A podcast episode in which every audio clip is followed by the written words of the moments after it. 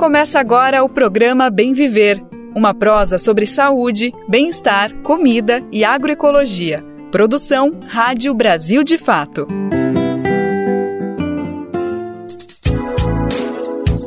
Olá, hoje é quarta-feira, 20 de dezembro de 2023. E batendo o olho no calendário, destacar que hoje é o Dia Internacional da Solidariedade Humana. Essa data foi proclamada pela ONU, a Organização das Nações Unidas, em 2005. E o objetivo é promover a cultura da solidariedade e o espírito da partilha entre as pessoas e os povos. E aqui no Bem Viver, a gente segue compartilhando desse espírito, mas sem esquecer de defender a sua efetividade. Por aqui, a gente partilha informações sobre saúde, agroecologia, meio ambiente, culturas e muito mais.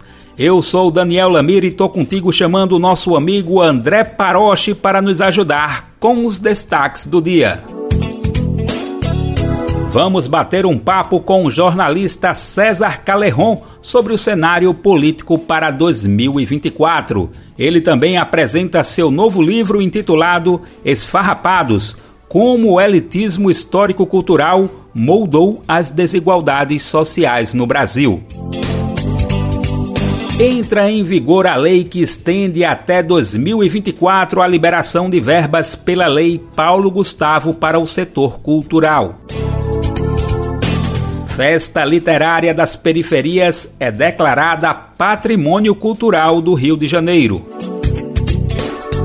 Secretaria Nacional da Juventude é reestruturada pelo governo federal.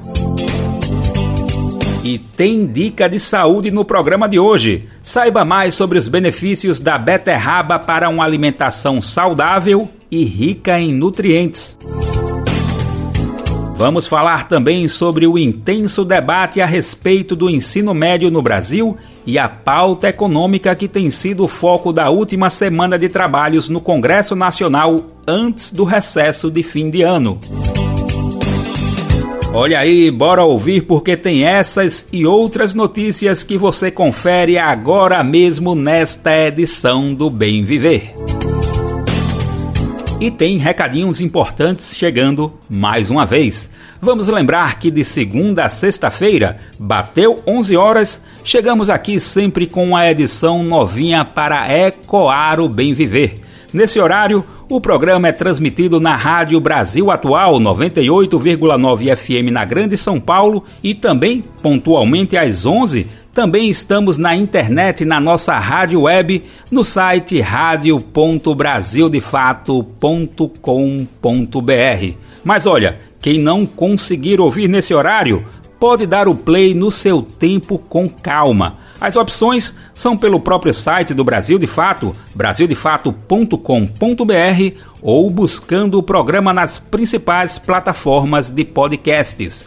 Além dessas opções, contamos com a rede de rádios parceiras que retransmitem o bem viver em todo o Brasil.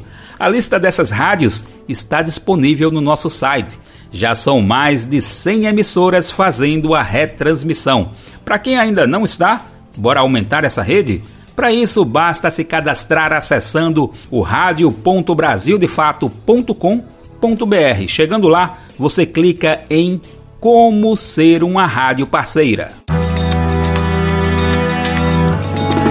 Brasil de Fato 20 anos. Apoie e lute.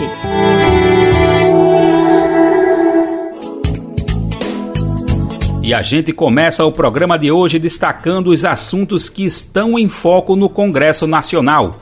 Vale lembrar que esta é a última semana de atividades antes do recesso de fim de ano. Então, bora ficar de olho. Estão previstas votações importantes para esta quarta e para amanhã, quinta-feira, com relação à pauta econômica.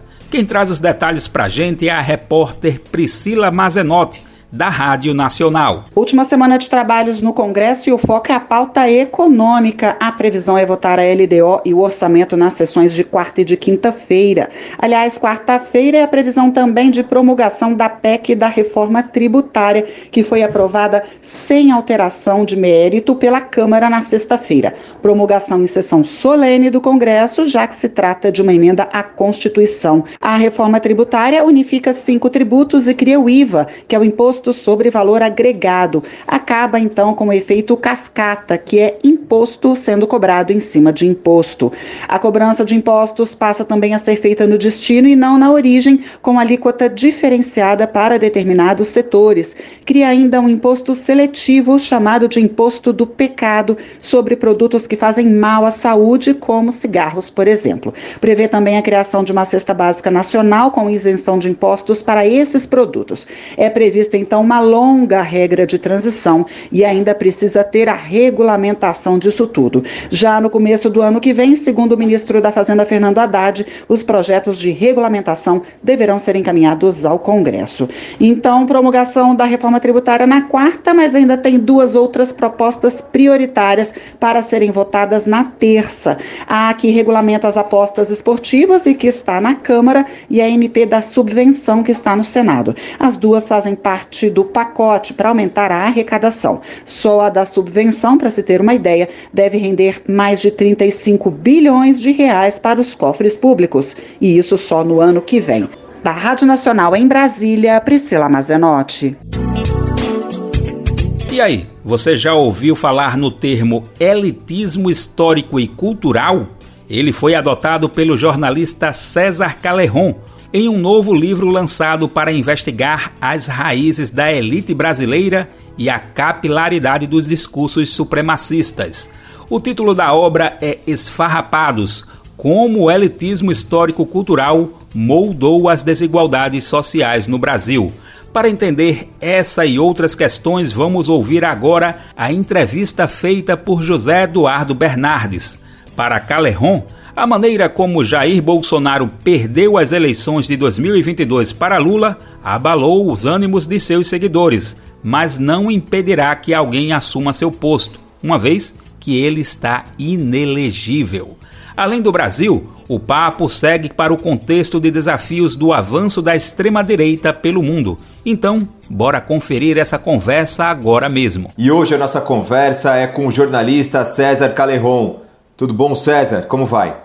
Tudo bem, querido. Prazer falar contigo de novo, José. Obrigado por me receber no programa. Obrigado por ter você novamente aqui, César. Você lançou nesse ano o livro Esfarrapados, né, para tentar desvendar as raízes da elite brasileira e de como ela adentra as entranhas da sociedade. Um grande estudo sobre isso.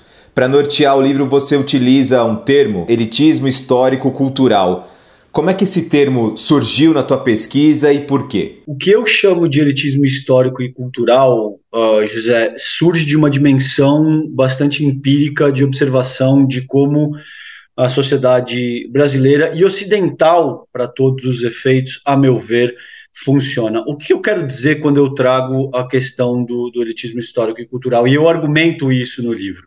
A minha questão aqui não é fazer um debate nominalista ou cunhar um determinado tema para todos os efeitos. O que eu argumento no Esfarrapados é que um conceito, como eu sinto, ele tem valor na medida em que ele atenda duas características centrais.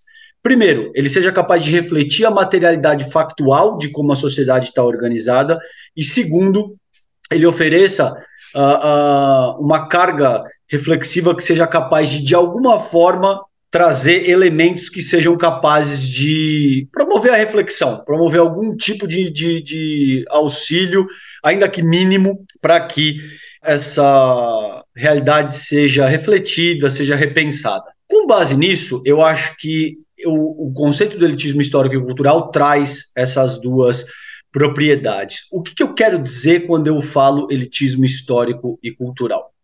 É uma força social que organiza os arranjos da sociedade com base em categorias de distinção, de forma a criar uma espécie de gramática da desigualdade e, por fim, uma hierarquia moral que rege o funcionamento político, social e econômico da nação.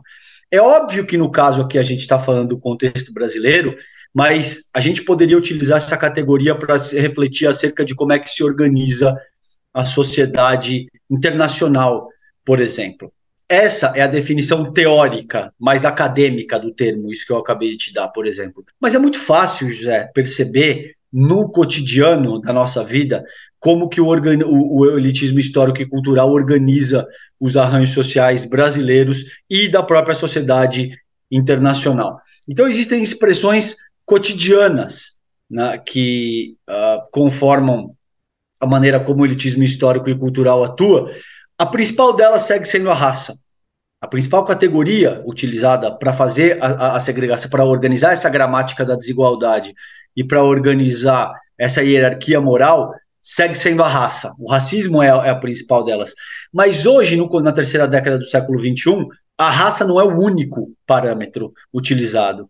Você tem categorias fenotípicas, você tem dimensões socioeconômicas, você tem uma série de outros valores que estão atrelados com a raça, mas que transbordam a questão da raça. Porque senão eu simplesmente trabalharia com a questão do racismo e não precisaria cunhar uma outra categoria que seja capaz, a meu ver, de endereçar a complexidade do que a gente vive nesse começo do século XXI de uma forma mais adequada. Então, é isso que eu trago, é essa força social que organiza os arranjos da sociedade com base em categorias de distinção, dessa hierarquia moral que te diz, por exemplo, que uh, brancos valem mais do que negros, homens valem mais do que mulheres, héteros valem mais do que, do que a comunidade LGBTQIA, e assim sucessivamente. Isso se aplica para a comunidade internacional também.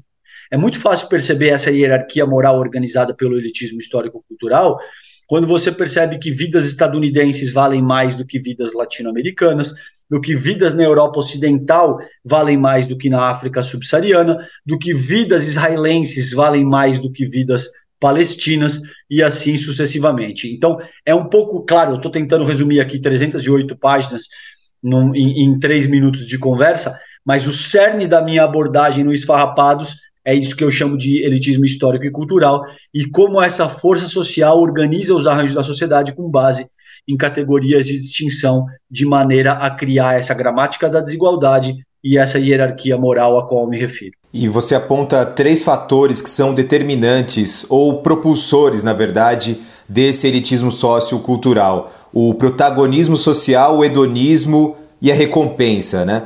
Queria que você falasse um pouquinho, resumidamente, sobre esses três pontos. Perfeito. É, esses três propulsores do elitismo histórico-cultural, a meu ver, eles se aplicam principalmente no Ocidente. E por que, que isso acontece, Zé? O principal argumento é que seres humanos se desenvolvem com base na cultura.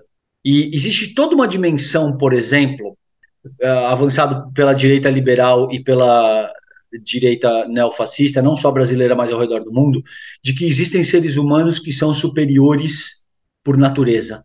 E existem seres humanos que são inferiores por natureza, biologicamente, fisiologicamente superiores ou inferiores. Se você pegar, por exemplo, eu, eu vou fazer esse enunciado para entrar na tua provocação de forma mais objetiva. Se você pegar o trabalho do, por exemplo, do Olavo de Carvalho, que, é, que era o principal guru do bolsonarismo, é, é, o Jardim das Aflições, por exemplo. Ele utiliza termos muito sofisticados em latim, como zoom politique. Ele cita filósofos gregos e pensadores iluministas com uma linguagem toda rebuscada para no fim do dia te dizer isso. Para no fim do dia te dizer que existem pessoas que são superiores por natureza, pessoas que são inferiores por natureza. Naturalmente, é, faz sentido que essas pessoas que são superiores moralmente, intelectualmente, governem a, a sociedade.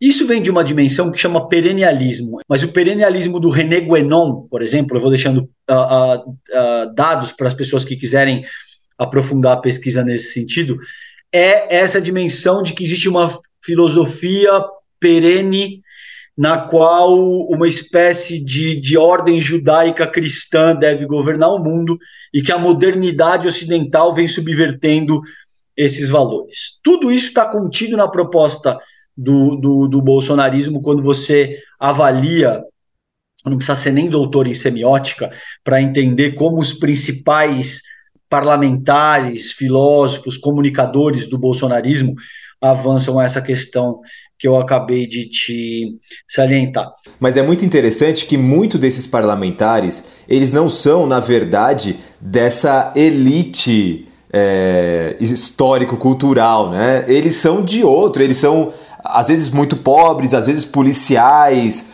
pessoas que sofrem na carne com é, as questões é, sociais e diferenças de, do Brasil histórico, né? Ótimo. É, é um, é um controverso muito interessante aí. Exato. E, e, veja, por que, que eu não falo das elites como grupos sociais que são capazes de dominar a sociedade de uma forma autoritária? Isso é parte do processo. Mas veja que o, o que eu estou propondo aqui é, é o elitismo histórico e cultural como força social. E essa força social, ela vigora em absolutamente todos os estratos da sociedade. E também é verdade que ela organiza um modelo de sociabilidade que concentra cada vez mais recursos na mão de uma minoria cada vez menor. E aí sim se formam as elites, e dialeticamente, uma vez constituídas, essas elites passam a exercer força no sentido de fazer a manutenção e agudizar o próprio elitismo histórico e cultural. Mas o elitismo histórico e cultural, como eu vejo, tem dois grandes pilares: o capital, enquanto processo, esse processo das ideias do campo marxiano, que usurpam a classe trabalhadora, que tem, que tem como gênesis o que Marx chama do, do acúmulo primitivo do capital, na transição do feudalismo para o capitalismo, ou seja, você expropria a classe trabalhadora, deixa a classe trabalhadora com a sua força de trabalho como única mercadoria a ser vendida no sentido de fazer a manutenção da sua subsistência, e a partir daí você se apropria, você é capitalista, eu quero dizer, se apropria da maior parte daquilo que, o, uh, que é produzido com a força de trabalho da nossa classe trabalhadora. Esse é o capital enquanto processo. É simples assim. E o outro pilar é a invasão das monarquias europeias nas Américas, que a gente convencionou chamar de, de colonização. A meu ver, é um termo demasiadamente sutil que acaba por eufemizar o que de fato aconteceu, considerando que existe toda uma carga de estupro, de pilhagem, de violência absurda. Então, a invasão das monarquias europeias na, nas Américas, dizimando as comunidades ameríndias. O que eu chamo de elitismo histórico e cultural tem essa força social, tem esses dois pilares: o capital enquanto processo e a invasão das monarquias europeias nas Américas. Isso institui um modelo que começa pelo liberalismo vitoriano. A partir da década de 80, o, o, o capitalismo ganha como fachada, vamos colocar assim, como verniz, como posição preponderante da forma como ele se manifesta na sociedade, o neoliberalismo, a partir da década de 80, com a Thatcher, com o Reagan, com o Giscard d'Estaing, com o Kohl, com todas essas pessoas que passam a instituir uma espécie de governo dos homens segundo o princípio universal da concorrência e, consequentemente, da desigualdade. E isso vem se agudizando ao longo dos últimos 300 anos. É esse modelo de sociabilidade que te diz que existe uma competição de todos contra todos, a organização humana de forma natural é assim, não existe forma de evitar isso e que, portanto, o capitalismo seria a única forma de organização possível da sociedade. Se você conversar com um amigo liberal teu, talvez ele não tenha essa clareza teórica que eu estou propondo, mas com, com a frequência você vai ver surgir coisas do tipo: o mundo é capitalista. Não existe, não, não, não tem como, infelizmente é assim. Você vê comparações que surgem com um, a etologia ou a entomologia, dizendo que na natureza funciona assim, é a lei do mais forte, é a lei da selva, etc. e tal. Uma vez que você tem esse modelo de sociabilidade consolidado, a meu ver, existem três propulsores que é aí que eu entro na tua provocação de uma maneira mais objetiva. A primeira é a busca por protagonismo social, porque num modelo em que está todo mundo olhando para telas o tempo todo, você tem essa agudização do próprio capitalismo através da sua versão predominante, que é o neoliberalismo a partir de 1980, que eu falei aqui. Então, o que já era uma competição se torna uma competição desenfreada, como se não existisse outra forma de organização social. A partir da década de 90 surge e se populariza a internet, e a partir de 2010 e 2013, por aí, se populariza os smartphones. Então agora está todo mundo brigando desesperadamente por protagonismo social, porque isso se converte em likes, se converte em benefício, se converte em toda uma série, em toda uma gama de benefícios que são extremamente sedutores, tá? Então, protagonismo social passa a ser um dos principais propulsores de como é que a gente se organiza e do porquê que a gente faz o que a gente faz. Em segundo, eu coloco o hedonismo, porque o hedonismo é uma categoria extremamente ampla. O hedonismo significa que você organiza as suas ações com base na, na, busca pelo teu próprio prazer. E isso pode ser muito amplo. O que te dá prazer pode ser extremamente egoísta, mas também pode ser conduzir um projeto social, por exemplo. Agora, o fato é que na, na nossa sociedade, como ela está disposta, organizada pelo elitismo histórico-cultural, a busca pelo prazer passa a ser o centro da atuação humana. E, por fim, as recompensas materiais barra financeiras, o que você tem organizado na sociedade do capital desde o começo das grandes navegações, e talvez até antes disso. A gente pode buscar uh, raízes desse processo de busca por recompensa material barra financeira ainda na pré-história, de uma maneira, claro, muito menos exacerbada, muito menos voraz do que o que a gente tem a partir das grandes navegações, ali fim do século XV, começo do século XVI, mas isso também já é um processo bastante milenar para todos os efeitos. Então é um pouco disso que eu trago nesse capítulo ao qual você se refere quando eu falo de protagonismo social, hedonismo e recompensas materiais barra financeiras. César,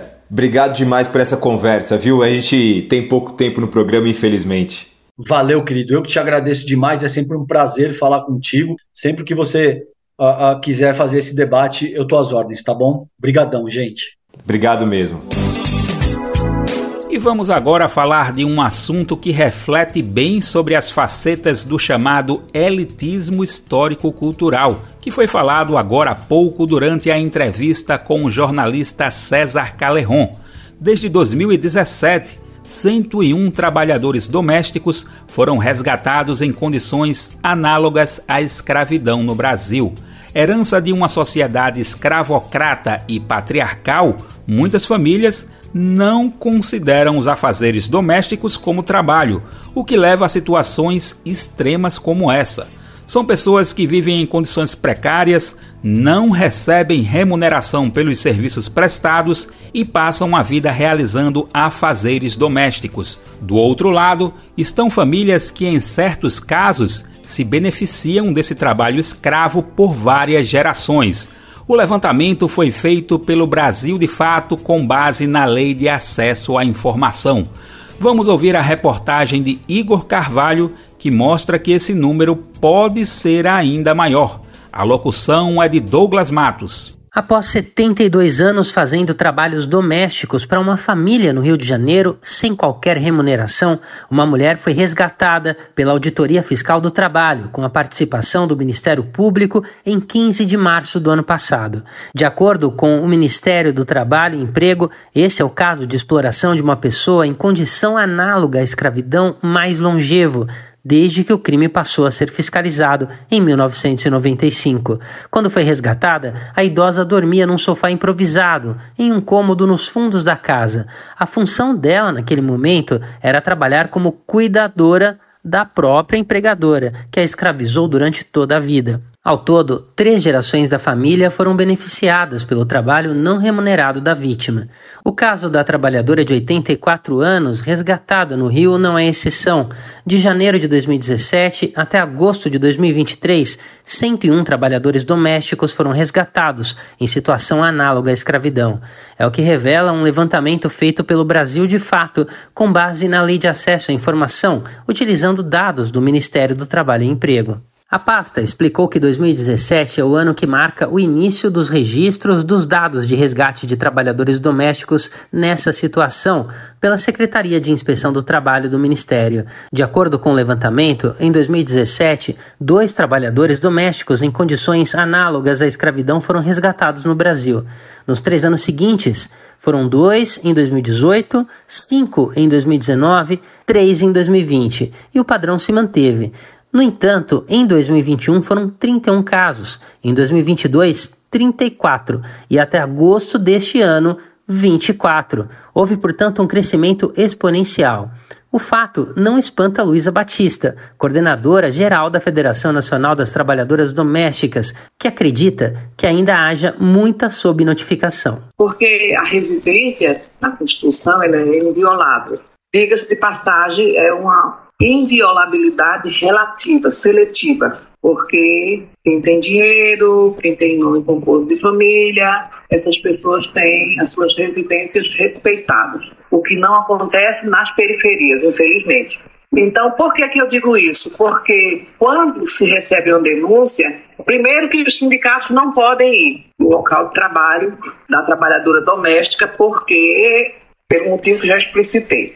Segundo, mesmo os auditores fiscais eles não podem ir é, sem um mandado. Partindo desses argumentos, dessas dificuldades, com certeza é, essas 101 trabalhadoras resgatadas não correspondem à realidade. Deve ter muito mais casos em setembro deste ano, 10 pessoas foram libertadas da condição de trabalho doméstico análogo à escravidão após uma operação conjunta do Ministério do Trabalho e Emprego, do Ministério Público do Trabalho e do Ministério Público Federal, com apoio da Defensoria Pública da União, da Polícia Federal e da Polícia Rodoviária Federal. Essas 10 pessoas não estão no levantamento feito pelo Brasil de Fato. Com esse caso, o número de resgatados em 2023 alcança 34 e já iguala 2022, como os períodos com mais libertações de trabalhadores domésticos em situações análogas à escravidão. Entre os estados, a Bahia é onde mais trabalhadores domésticos foram resgatados, 84 ao todo. São Paulo, com 23, Minas, com 12, aparece em seguida. Rio de Janeiro teve oito casos e Goiás, com cinco, fecha a lista. E se você sabe de algum caso de trabalhador doméstico em situação análoga à escravidão, é possível denunciar pelo Disque 100. A ligação pode ser feita de forma gratuita de qualquer lugar do país e o serviço funciona 24 horas, inclusive aos sábados, domingos e feriados. De São Paulo, da Rádio Brasil de Fato, com reportagem de Igor Carvalho. Locução: Douglas Matos. Bora de música? No clima do Dia Internacional da Solidariedade, vamos ouvir Nando Reis e Ana Vilela com Laços. Quem cuida com carinho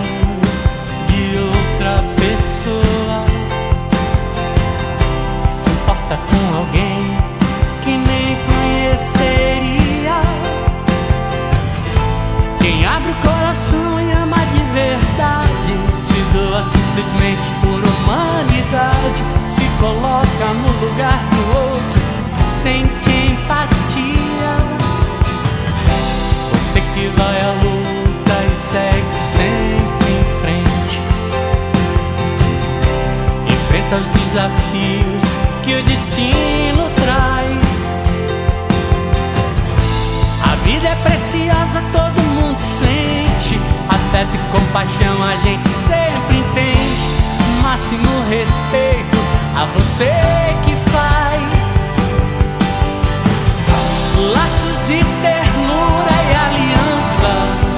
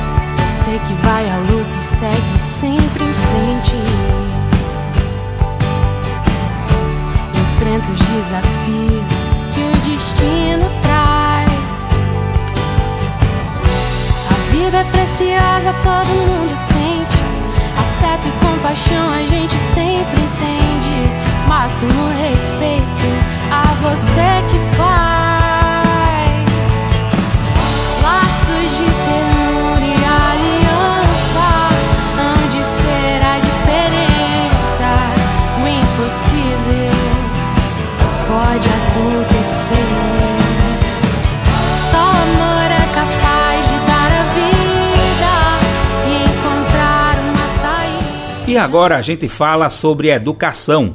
Na última quarta-feira, dia 13 de dezembro, a Câmara dos Deputados aprovou com urgência a votação do projeto de lei que propõe mudanças no ensino médio. O projeto quer reformular alguns aspectos da proposta do novo ensino médio implementada em 2017 no governo de Michel Temer do MDB. Mas um fato ganhou repercussão e tem chamado bastante atenção nesse processo. É a escolha do relator para o projeto na Câmara dos Deputados. E aí, sabe quem é? O deputado Mendonça Filho do União Brasil. Para quem não lembra, ele foi ministro da Educação no governo de Michel Temer e, assim, um dos principais responsáveis pela implementação do novo ensino médio na época. Esse fato coloca diversos obstáculos para a aprovação do projeto devido às divergências com o governo Lula. Vamos ouvir a reportagem de Guilherme Castro Souza, que conversou sobre o assunto com Fernando Cássio, doutor em ciências pela USP, a Universidade de São Paulo. O projeto de lei 5230/2023 tramita na Câmara dos Deputados desde outubro. Esse projeto representa uma reforma do novo ensino médio instituído pelo governo Temer em 2017. A intenção é reformular os pontos negativos da reforma e estabelecer novos parâmetros para o ensino brasileiro. Porém, o debate na Câmara tem gerado controvérsias e as expectativas de setores da população talvez não sejam atendidas. Fernando Cássio, doutor em ciências pela USP, explica um pouco sobre o cenário atual do ensino no país. Bom, nós temos uma reforma do ensino médio aprovada em 2017, que ela amplia a carga horária total para 3 mil horas letivas totais, mas ela divide essa carga horária da seguinte forma. Ela estabelece um teto de 1.800 horas para o que eles chamam de formação geral básica, as disciplinas, e 1.200 horas para o que eles chamam de itinerários formativos, que é o que a gente nos últimos anos tem visto que pode ser qualquer coisa. Então, essa é a questão sobre a qual nós estamos nos debruçando no debate público no momento. Ele também explica melhor o projeto de lei 5230-2023. A proposta do Ministério da Educação é, é o seguinte: é ampliar essas 1.800 horas que tá, estão estabelecidas na lei atual como teto para um piso de 2.400 horas. Basicamente, é voltar à situação que a gente tinha antes da reforma do ensino médio do Michel Temer. Né? Essa é a, a, a proposta. Né?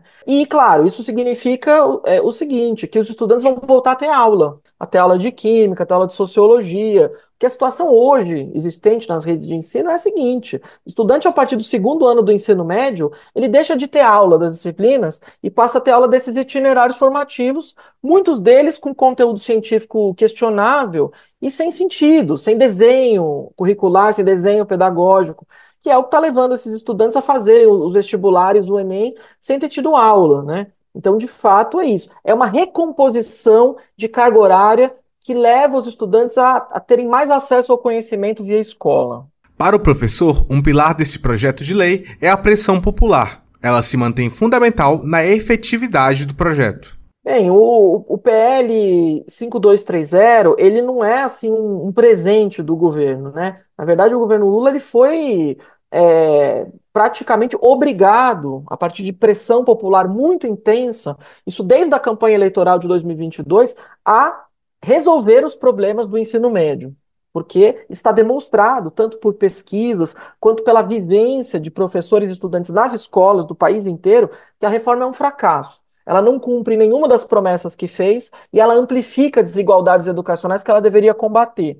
Então, o Ministério da Educação fez uma consulta pública e lançou um projeto de lei que tem problemas, mas que propõe aí resolver alguns desses problemas. E um desses problemas é a recomposição da carga horária, que certamente interessa aos estudantes do país, e a gente precisa lembrar que 88% dos estudantes do ensino médio brasileiro estudam na escola pública. Então é é, é, a maioria né, que interessa essa recomposição de carga horária. Fernando Cássio defende um compromisso das instituições estatais e a mobilização popular como ferramentas para a construção democrática do projeto de lei. É, bom, acho que nós estamos numa situação muito complicada, né? Porque apesar do governo ter colocado o projeto de lei de pé, o ministro da Educação é, ideologicamente é favorável à reforma nos moldes atuais, né? Então a gente tem uma situação que é um PL do governo que ninguém do governo defende publicamente. Então tem sobrado aí para os movimentos sociais defender o PL do governo e defender mudanças, melhorias no PL do governo. Enquanto a gente tem um grande campo de fundações institutos empresariais e o próprio relator do, do projeto de lei, que é o ex-ministro da Educação de Michel Temer, tentando piorar o texto. Então, de fato, nós temos aí uma situação que exige, primeiro, a gente precisa de um compromisso do governo em defender a pauta do ensino médio, em colocar a pauta do ensino médio no centro do debate, porque o ensino médio ele é uma pauta secundária no governo. Acho que é, o governo não, percebeu a centralidade dessa pauta. E como essa pauta é uma pauta custosa do ponto de vista político, e é, os movimentos precisam se unir, se organizar, porque se, se não houver mobilização, esse projeto de lei vai passar e nós vamos ter uma reforma do ensino médio pior do que a atual.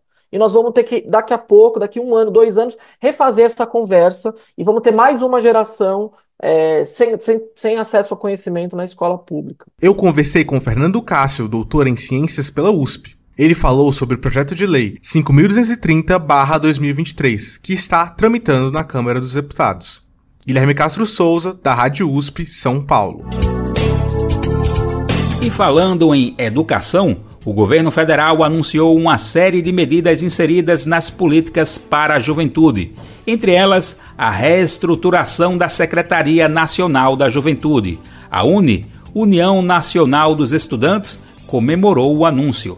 A jornalista do Brasil de Fato, Luana Ibelli, conversou com Sofia Cartacho, diretora de Relações Institucionais da UNE. Ela avaliou os aspectos positivos dessas políticas. Ouve só. E terminou ontem a Conferência Nacional da Juventude. O encontro aconteceu em Brasília e reuniu representantes de todo o país para debater políticas públicas para a população com idade entre 15 e 29 anos.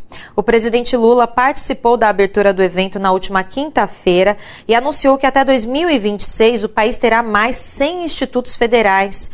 Para falar sobre a conferência, converso agora com Sofia Cartacho, diretora de Relações Institucionais da União Nacional dos Estudantes. Oi, Sofia, muito obrigada por estar aqui com a gente hoje. Eu que agradeço, é muito bom estar aqui. Vamos lá, queria que você começasse trazendo para a gente um breve balanço aí do evento. Quais foram os principais destaques entre as discussões que foram feitas nesses dias? Olha, é, sendo diretora da Uni, eu participei principalmente dos debates de educação. Eu acho que foi assim um momento espetacular para toda a juventude. Foi muito bonito. Eu acho que a abertura, chegar e ver aquela quantidade de jovens do país todo, do campo, da cidade, das florestas, e foi muito lindo, assim. A gente tinha uma pluralidade de juventude é, muito grande e que conseguimos participar de todos os eixos temáticos, de todos os diferentes debates. Isso foi muito importante, assim. A participação do presidente Lula, alguns ministros também passaram por lá, algumas representantes do governo. Então foi bem interessante esse processo. Sofia, o presidente anunciou a criação de 100 institutos federais até 2026. O que, vocês acham dessa medida como representante aí da Uni, né, que está sempre de olho nesses assuntos? É uma grande vitória. É inegável que, que os institutos federais representam o enraizamento e a pluralidade do ensino e da instituição federal dentro do Brasil, né? A gente pode, a gente tem atualmente IFs em diferentes cantos do Brasil, do Brasil em lugares onde muitas vezes a educação não chega. E ter mais 100 institutos federais assim, sem dúvida, uma grande conquista e uma vitória maior ainda. Também foi confirmada a reestruturação da Secretaria Nacional da Juventude, além do fortalecimento do Conselho Nacional da Juventude. Eu queria saber qual que é a importância dessas estruturas, se essas estruturas elas também se relacionam aí com medidas de educação, como que vocês avaliam aí a, o fortalecimento dessas medidas? O fortalecimento ele é essencial, né? Porque isso permite que a gente tenha um maior acesso ao governo e possa estar incidindo de maior forma e de com uma qualidade maior dentro das políticas públicas que são formuladas para a gente. A gente vem de um histórico onde essas políticas públicas ou não aconteciam ou não eram formuladas com a participação da juventude. E a gente está no momento de rediagnosticar que juventude é essa e o que, que a gente está passando depois de um governo muito complicado que foi o governo Bolsonaro, que veio matando a nossa juventude depois de uma pandemia. A gente precisa respirar e conseguir conversar com o governo sobre o que a gente precisa e o que a gente quer. A reestruturação dessas instâncias somente amplia essa necessidade, uh, desculpa, amplia esse diálogo para que a gente possa sanar essa necessidade. E o que você destacaria como principais políticas aí para a gente ficar de olho que precisam ser implantadas em benefício da juventude brasileira? Uma delas que eu acho que é essencial para todo mundo estar tá de olho é sobre o penais. A gente tem lutando já faz muito tempo para que o penais se torne lei e não somente uma política de governo. E a gente colocou, pautou isso fortemente agora nesse, é, nessa conferência. E a gente espera muito que isso se torne lei, que seja de fato uma política pública do Estado E eu acho que essa, sim, é com certeza, assim, o hotspot mais quente para todo mundo ficar de olho. Tá bem, bom, o presidente Lula disse numa das falas dele que repercutiu bastante, né, que a juventude tem um papel fundamental no combate ao conservadorismo. Queria saber o que você acha dessa fala. Você concorda que realmente a juventude é fundamental nesse combate e o que pode ser feito também para combater justamente o conservadorismo? Ah, eu acho que sem dúvidas. A juventude, ela por si só já tem um potencial de se organizar ela tende a se organizar, seja nas igrejas, nos coletivos políticos, seja dentro das universidades, seja em grupos de cultura, hip hop. E a gente teve uma juventude que esteve incidindo completamente durante o processo das eleições. A gente teve a juventude nas ruas, fazendo campanha, fazendo pontos culturais, para poder trabalhar nos processos de conscientização. Então, eu acho que nessas novas perspectivas de mandato, aquele lugar do Brasil da Esperança, ele é muito vivo dentro da juventude. Acho que a juventude agora tem, sim, o direito de sonhar, tem, sim, o direito de estar planejando novas coisas, planejar, acessar, sim, o ensino superior, acessar um trabalho digno, acessar pontos de cultura, é, e eu acho que esse trabalho contra o conservadorismo e esse lugar de esperança de um Brasil que de fato seja para o povo e seja pintado de povo, eu acho que a juventude vai ser o ponto essencial e ponta de lança para construir esse plano de Brasil. Tá bem, Sofia. Muito obrigada pelas informações e por ter trazido esse balanço tão importante aí das lutas da nossa juventude. É, te espero numa próxima oportunidade. Muitíssimo obrigada, viu? Espero vocês também. A gente conversou com a Sofia Cartacho, diretora de Relações Institucionais da União Nacional dos Estudantes. A pauta agora é incentivo à cultura. Os recursos que não foram utilizados previstos pela Lei Paulo Gustavo agora serão liberados até dezembro do próximo ano. Isso significa que estados e municípios poderão realizar editais na área, além de outras políticas de incentivo à cultura. Vamos conferir na reportagem de Cristiane Sampaio. Começou a valer nesta semana a legislação que estende o uso das verbas previstas pela Lei Paulo Gustavo para incentivar o setor cultural após os danos econômicos da pandemia de Covid-19. Aprovada recentemente pelo Congresso, a Lei Complementar 202-23 permite que os recursos não utilizados entre o montante de 3 bilhões e mais de 800 milhões de reais previstos anteriormente possam ser liberados até dezembro de 2024. Na prática, a novidade significa que estados, municípios e o Distrito Federal ainda terão mais um ano para promover editais e políticas de estímulo ao setor, que foi um dos primeiros a sofrer prejuízos econômicos da crise sanitária instalada desde 2020. A nova norma surgiu a partir de uma sequência de embates políticos relacionados à Lei Paulo Gustavo, que previa a liberação de um total de 3 bilhões e 860 milhões de reais e começou a valer em julho do ano passado mas acabou tendo parte da execução inviabilizada por uma medida provisória do então presidente Jair Bolsonaro. A MP, assinada no final de agosto do mesmo ano, autorizou a gestão a atrasar os repasses de verbas direcionadas aos setores da cultura e de eventos. Com isso, parte do montante previsto pela lei ficou travada e sem a devida distribuição. O caso foi parar no STF, o Supremo Tribunal Federal, e no apagar das luzes do ano de 2022, a ministra Carmen Lúcia concedeu uma liminar autorizando o repasse dos recursos até 31 de dezembro deste ano. Na sequência, em fevereiro, o plenário da Corte referendou a liminar. A ação judicial avaliada pelos ministros tinha sido movida pela Rede Sustentabilidade, que previa a suspensão da MP 1135. Após manifestação do Supremo, o senador Randolfo Rodrigues, que então estava na rede, apresentou uma proposta sugerindo que os recursos em questão pudessem ser manejados até o fim do ano que vem. A matéria foi aprovada pela Câmara e pelo Senado, tendo se convertido em lei complementar após a sanção presidencial feita por Lula no último dia 15. O texto assinado pelo petista prevê que os valores podem ser utilizados também para despesas como transportes, encargos trabalhistas e sociais, serviços correntes, tributos e outros gastos relativos ao setor cultural. Ainda segundo a nova lei, quando se encerrar o prazo previsto pela legislação, o eventual saldo remanescente, o que sobrar, deve ser restituído ao Tesouro Nacional em até 10 dias. Da Rádio Brasil de Fato, com reportagem de Cristiane Sampaio em Brasília. Locução: Douglas Matos. E já que o assunto é cultura, vamos falar sobre as manifestações culturais indígenas e, em especial, na música. Você já ouviu falar em MPO? Essa é a sigla para Música Popular Originária O som produzido por artistas indígenas é diverso e atravessa diferentes estilos musicais. Vai dos cantos ancestrais até música eletrônica. Conheça agora um pouco desse universo que vem ganhando espaço nos festivais culturais e alternativos pelo Brasil afora. A reportagem e locução é de Flávia Quirino. O Brasil é terra indígena.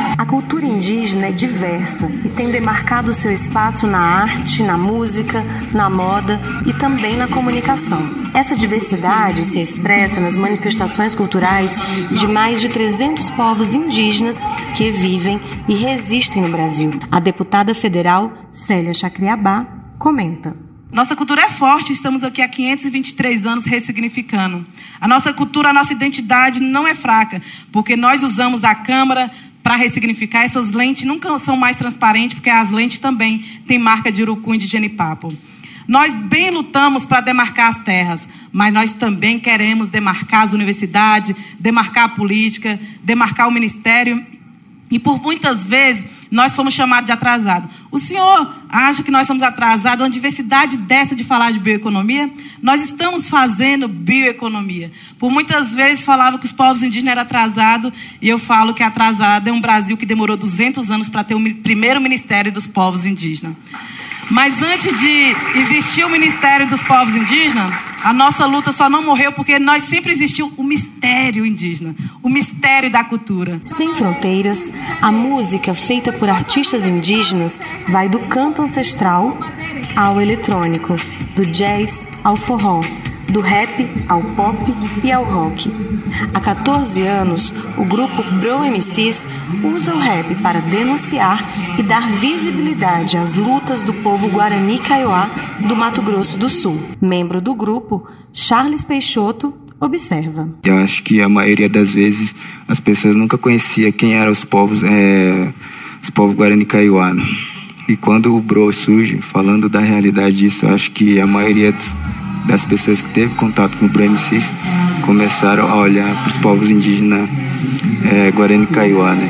Então, assim, é, eu acho que o BRMC surge para levar essa essa voz, né, que muitas das vezes são calados. No som da cantora Caí Guajajara, o ancestral e o urbano também se encontram. Não colocar somente a gente nesse lugar de luta, mas também entender que a gente quer viver, que a gente está vivendo, né? E aí muitas pessoas perguntam: ah, mas você vai dançar? Claro! Claro, a gente tem que dançar, a gente tem que cantar, a gente tem que estar tá pautando é, essa vida que também é resistência, que também é luta. Né? A luta ela não é só feita quando a gente está ali suando, sangrando, né? A gente precisa estar tá rindo, porque o nosso riso também ele é político. A nossa vida viva ali, vivona, vivendo, é política. Para ela, Toda essa diversidade musical representa a MPO, música popular originária. A MPO ela nasceu de uma necessidade de que a gente não estava sendo encaixado só no rap, só no pop, só em alguma coisa. A gente estava justamente fazendo algo que nunca existiu, que foi usar esses elementos indígenas, a nossa língua, nossos instrumentos, numa música eletrônica, numa música que é que é feita orgânica e é digital também, né? Esse lugar os povos originários ainda não é, ocupavam. Artistas indígenas de todos os biomas do país participaram nos dias 13 e 14 de dezembro do primeiro festival Brasil é Terra Indígena, realizado em Brasília. No palco, os artistas indígenas receberam artistas não indígenas que apoiam a luta dos povos originários por demarcação, como é o caso dos cantores Xamã e Lenine. E isso está acontecendo pela, pela primeira vez. Eu tive a honra de ser convidado, dividir o palco com o Jean Pancararu. E o Jean eu já conhecia, já, já sabia do trabalho autoral que ele, que ele tem. É um cronista de nossa época, como alguns que eu conheço. E foi muito bom dividir o palco, poder estar junto desse momento muito especial. O rapper Xamã completou. Como ser porta-voz dos nossos parentes aí, sacou, mano? Todas as nossas causas, entendeu? Todos os artistas, todo mundo da moda, todo mundo da culinária indígena, todo mundo Todo mundo que puder compartilhar, todo mundo que puder estar tá compartilhando as nossas ideias. Além das apresentações musicais, o festival debateu moda, segurança na informação, questões climáticas, economia ancestral e bioeconomia. Produtor do festival, o arquiteto Marcelo Rosenbaum falou sobre a importância. Esses povos falam dos próprios biomas, aonde eles estão inseridos. Falam sobre o seu território, a necessidade da demarcação do seu território, da permanência nas suas áreas para defesa do bioma, para manutenção desse saber fazer. Então esse é um momento único. É a primeira vez que, que se tem no Brasil um evento dessa magnitude, onde tem essa diversidade, essa beleza nacional. O Brasil começa por nós. O Brasil é terra indígena. A conhecida Festa Literária das Periferias agora é patrimônio cultural do Rio de Janeiro. A FLUP, que tem o objetivo de incentivar a leitura através da cultura literária, vem ganhando cada vez mais destaque e ultrapassando as fronteiras do Rio de Janeiro para alcançar outros territórios periféricos. Como patrimônio cultural, a festa tende a ser ainda mais valorizada. A locução é de Denise Salomão. A FLUP, Festa Literária das Periferias, foi declarada Patrimônio Cultural de Natureza Imaterial do Estado do Rio de Janeiro. Criada em 2012, a celebração acontece em comunidades da capital fluminense e tem o objetivo de fomentar a cultura literária e diversas atividades relacionadas à leitura. A determinação é da Lei 10.235, de autoria original da deputada petista Marina, do MST, que foi sancionada pelo governador Cláudio Castro, do PL, e publicada no Diário Oficial. Também assinam a lei Dani Balbi, do PSDB, Dani Monteiro, Renata Souza e professor Josemar, do PSOL, Verônica Lima, Andrezinho Ceciliano e Élica Takimoto, do PT. Neste ano, em 12 de maio, a FLUP contou com a participação de Gilberto Gil e celebrou Machado de Assis e Mãe Beata de Iemanjá. A medida também autoriza o Poder Executivo, no âmbito da Secretaria Estadual de Cultura, a celebrar convênios não onerosos com empresas privadas. O mesmo vale para municípios e entidades ligadas à cultura, ao turismo e ao lazer, com a finalidade de incentivar a divulgação e o conhecimento sobre a FLUP. Em 12 edições, a festa ganhou alguns prêmios importantes, como o Faz Diferença, de 2012, o Awards Excellence, de 2016, o Retrato da Leitura, também de 2016, e o Prêmio Jabuti na categoria Fomento à Leitura, respectivamente, outorgados pelo jornal O Globo, a London Book Fair, o Instituto Pro Livro e a Câmara Brasileira do Livro. O evento já passou pelas favelas Morro dos Prazeres, Vigário Geral, Cidade de Deus, Mangueira, Babilônia e Vidigal. A partir de 2014, a FLUP rompeu os limites do Rio de Janeiro. Outras comunidades do país, como Alagados e Cidade Industrial de Curitiba, passaram a receber parte da programação da festa. Da Rádio Brasil de Fato, com informações da redação no Rio de Janeiro, locução Denise Salomão. E no Bem Viver de hoje temos dica de saúde? Temos sim. Não tem dica melhor que alimentação saudável, né? E hortaliças como as beterrabas são fontes riquíssimas em fibras, manganês, potássio, zinco, vitamina B9 e vitamina C. Além de tudo isso, é super versátil na hora do preparo. Dá para comer em uma salada crua, cozinhar para pôr no feijão ou na carne cozida e até compor a receita daquele suquinho detox. Além de ser deliciosa para muitas pessoas, a beterraba é um excelente antioxidante e combatente de diversos problemas pelo corpo, como a azia. Vamos saber mais sobre os poderes dessa hortaliça com Beth Begonha, no quadro Dicas de Saúde da Rádio Nacional em Brasília. Dicas de Saúde com Beth Begonha.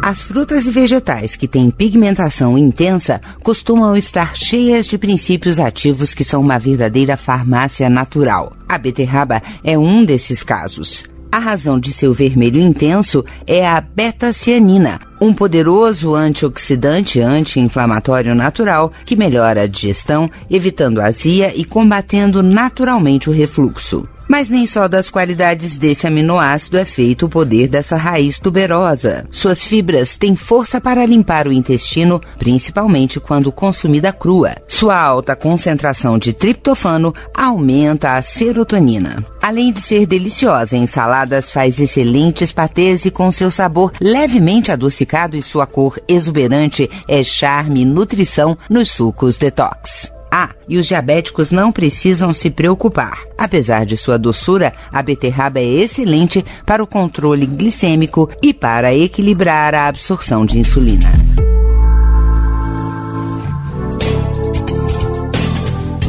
E para encerrar o programa de hoje, vamos falar de um assunto que tem tudo a ver: alimentação saudável e festas de fim de ano. Um ingrediente que não pode faltar em muitas receitas típicas de festas de fim de ano é a castanha. Castanha do Pará, de caju, avelã, nozes e outras oleaginosas são extremamente nutritivas. Assim como as beterrabas que ouvimos na reportagem anterior, elas possuem características antioxidantes, mas é importante se atentar ao alto valor calórico e alergênico das castanhas na hora de incorporar nos pratos. A repórter Simone Lemos, da Rádio USP, explica melhor sobre os cuidados na hora de consumir. Quem gosta de castanhas oleaginosas e frutas secas consome o produto durante todo o ano. Porém, no período de festas de Natal e Ano Novo, eles são mais consumidos. Eu conversei com Patrícia Campos Ferraz, nutricionista da Faculdade de Saúde Pública da USP, que destaca que as castanhas são um grupo alimentar altamente nutritivo e de valor nutricional. No entanto, são necessários cuidados em seu consumo. São fontes de proteína, de boa gordura vegetal, de minerais, antioxidantes importantes para o nosso corpo e valem a pena ser consumidos. Como eles têm um valor calórico elevado, é sempre bom se atentar às quantidades. Eu diria que uma porção de duas colheres de sopa por dia de castanhas oleaginosas, né, e castanhas, nozes e sementes é uma porção de bom tamanho. Na hora de compra existem várias opções de escolha, mas é preciso cuidado para não levar produto próximo do vencimento para o consumo. A dica que eu dou é tentar comprar um produto mais fresco, sem tanto tempo de prateleira, principalmente as castanhas e nozes e sementes. Se a gente comprar é um produto que está muito tempo na prateleira, ele pode estar tá levemente rancificado. Né? Ele, ele, sofre um processo de, de oxidação, né? que altera um pouco o sabor do produto, altera o valor nutricional e pode apresentar a presença de alguns fungos. De acordo com a professora Patrícia, apesar desses alimentos serem muito saudáveis, têm um alto poder alergênico. Pessoas que têm risco de alergia, de reações alérgicas a esse tipo de alimentos devem evitá-los. Mas tirando todos esses fatores, são alimentos de ótima qualidade nutricional e que a gente pode consumir nessa época do ano com moderação. Eu conversei com Patrícia Campos Ferraz, nutricionista da Faculdade de Saúde Pública da USP, que falou sobre a melhor forma de consumir frutas secas e castanhas oleaginosas. Simone Lemos, Rádio USP São Paulo. E com essa vamos nos despedindo do programa de hoje. Amanhã, quinta-feira, dia 21 de dezembro, estaremos de volta com mais uma edição do Bem Viver e a partir das 11 horas da manhã. Lembrando que você pode nos ouvir na Rádio Brasil Atual 98,9 FM na Grande São Paulo ou no site radio.brasildefato.com.br. O programa também vai ao ar em diversas rádios pelo país. Quer conferir a lista completa? Basta acessar o nosso site na matéria de divulgação diária do programa. Aqui, a gente também aproveita para agradecer esses veículos por estarem com a gente.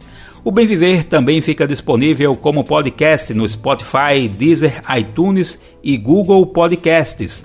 A apresentação do programa de hoje foi comigo, Daniel Lamir. O roteiro é de Denise Salomão. Edição e produção do programa: Douglas Matos, Daniel Lamir e Denise Salomão. Trabalhos técnicos de André Paroche, Adilson Oliveira e Lua Gatinone. Coordenação de Rádio e TV Muniz e Ravena.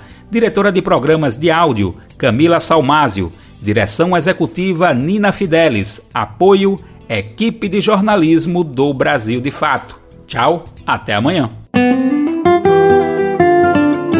Você ouviu o programa Bem Viver, uma prosa sobre saúde, bem-estar, comida e agroecologia. Produção Rádio Brasil de Fato.